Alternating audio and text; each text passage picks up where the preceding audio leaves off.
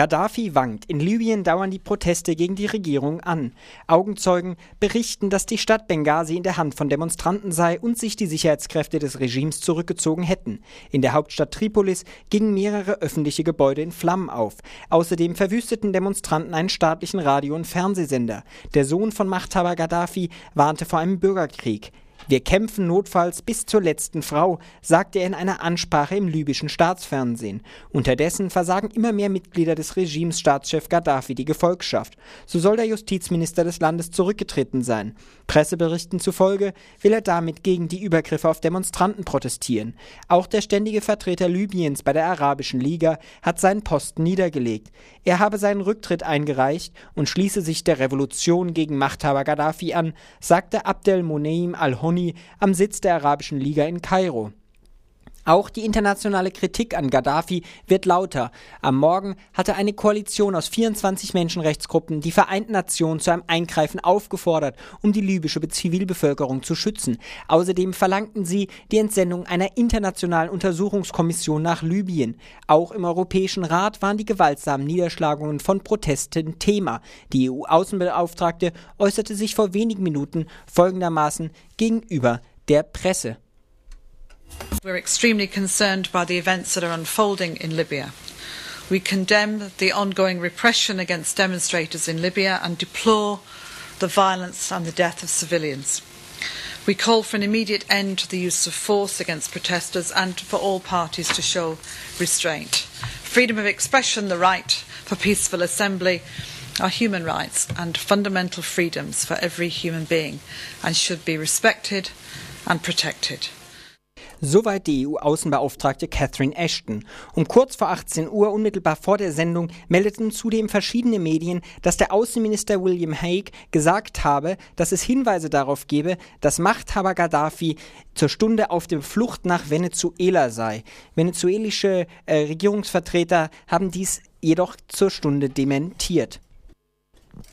Polizeieinsatz in Dresden hat juristisches Nachspiel.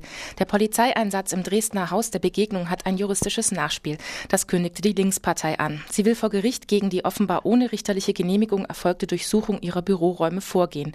Zu der Polizeiaktion kam es am Samstag im Anschluss an eine Demonstration gegen den Aufmarsch von Neonazis, an der sich rund 20.000 Menschen beteiligt hatten. Zu der Veranstaltung aufgerufen hat das Bündnis Dresden Nazifrei, zu dem neben der Linkspartei unter anderem die Jugendorganisation von Werder Verdi und DGB, die Jusos sowie der Bundesvorstand der Grünen gehören. Nachdem es die Demonstranten geschafft hatten, den Aufmarsch der Neonazis zu verhindern, durchsuchten am Abend Einsatzkräfte des LKA das Haus der Begegnung, wo unter anderem das Pressebüro des Bündnisses Dresden Nazifrei untergebracht war. Dazu Stefan Thiele vom Bündnis Dresden Nazifrei. Momentan sieht die Situation äh, für uns so aus, als ob die Polizei tatsächlich äh, unsere Struktur ähm, angreifen wollte. Warum sie sich ausgerechnet die Öffentlichkeitsarbeit aussuchen, lässt sich vielleicht damit erklären, dass sie genau äh, die Öffentlichkeitsarbeit auch äh, am meisten gestört hat. Also dass es den ganzen Tag über Informationen über die erfolgreichen Blockaden gab, dass es Radiointerviews gab, das war ihnen möglicherweise ein Dorn im Auge. Wie Augenzeugen berichten, erstürmten die Polizisten des Sondereinsatzkommandos das Gebäude in voller Montur. Haustüren wurden eingetreten, 16 Personen vorübergehend festgenommen. Im Zuge der Aktion wurden auch die Büros der Linkspartei und eines Anwaltvereins durchsucht, offenbar ohne richterliche Genehmigung. Die Staatsanwaltschaft rechtfertigte die Aktion mit angeblichen Ermittlungen gegen die Bildung einer kriminellen Vereinigung. Der Dresdner Anwaltsverein und die Linkspartei sprechen von einer unglaublichen Aktion und kündigten an, juristisch gegen die Polizeiaktion vorzugehen. Kopenhagens autonomen Viertel Christiania verliert seinen Sonderstatus. Der Kopenhagener Freistaat Christiania hat den juristischen Streit um sein vor 40 Jahren erkämpftes Selbstbestimmungsrecht endgültig verloren. Dänemarks oberstes Gericht sprach am Freitag dem Staat das volle Nutzungsrecht über das Gelände im Zentrum von Kopenhagen zu. Es wies damit die Berufung der knapp 1000 Bewohner von Christiania gegen ein gleichlautendes Urteil von 2009 zurück.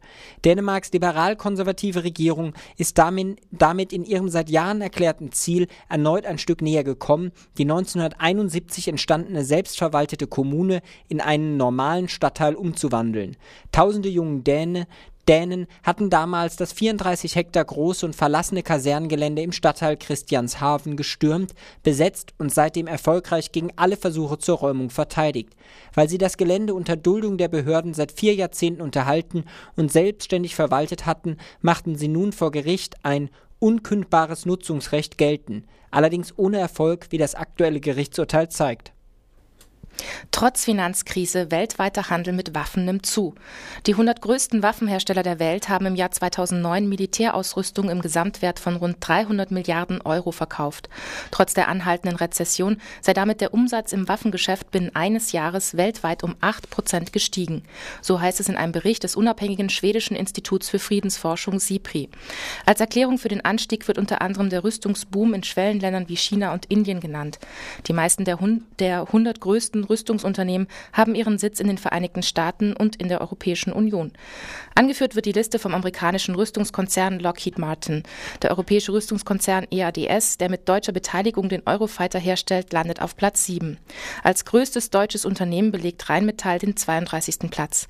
Rheinmetall beliefert die Bundeswehr und andere Streitkräfte mit dem Kampfpanzer Leopard 2, dem Schützenpanzer Puma und Transportpanzer Fuchs.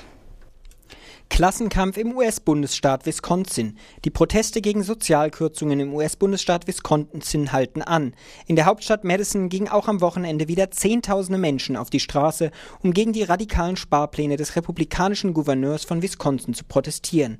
Allein am Samstag versammelten sich rund 70.000 Menschen auf dem Kapitolsplatz und belagerten das Parlament.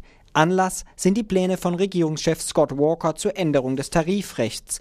Tarifverhandlungen zwischen Gewerkschaften und Regierung im öffentlichen Dienst sollen abgeschafft werden. Gewerkschaften sollen künftig nur noch über Mindestlöhne verhandeln dürfen. Verhandlungen über Pensionsansprüche, Krankenversicherung und Urlaub soll es nicht mehr geben. Experten sehen darin den seit Jahrzehnten größten Angriff gegen die Gewerkschaften. Die Regierung reagierte auf die Proteste zunächst mit der Androhung von militärischer Repression. So gab der Gouverneur bekannt, dass er die Nationalgarde in Bereitschaft versetzt habe, um jeden Widerstand der Beschäftigten niederzuschlagen. Und das waren die Fokus Europa Nachrichten vom Montag, den 21. Februar.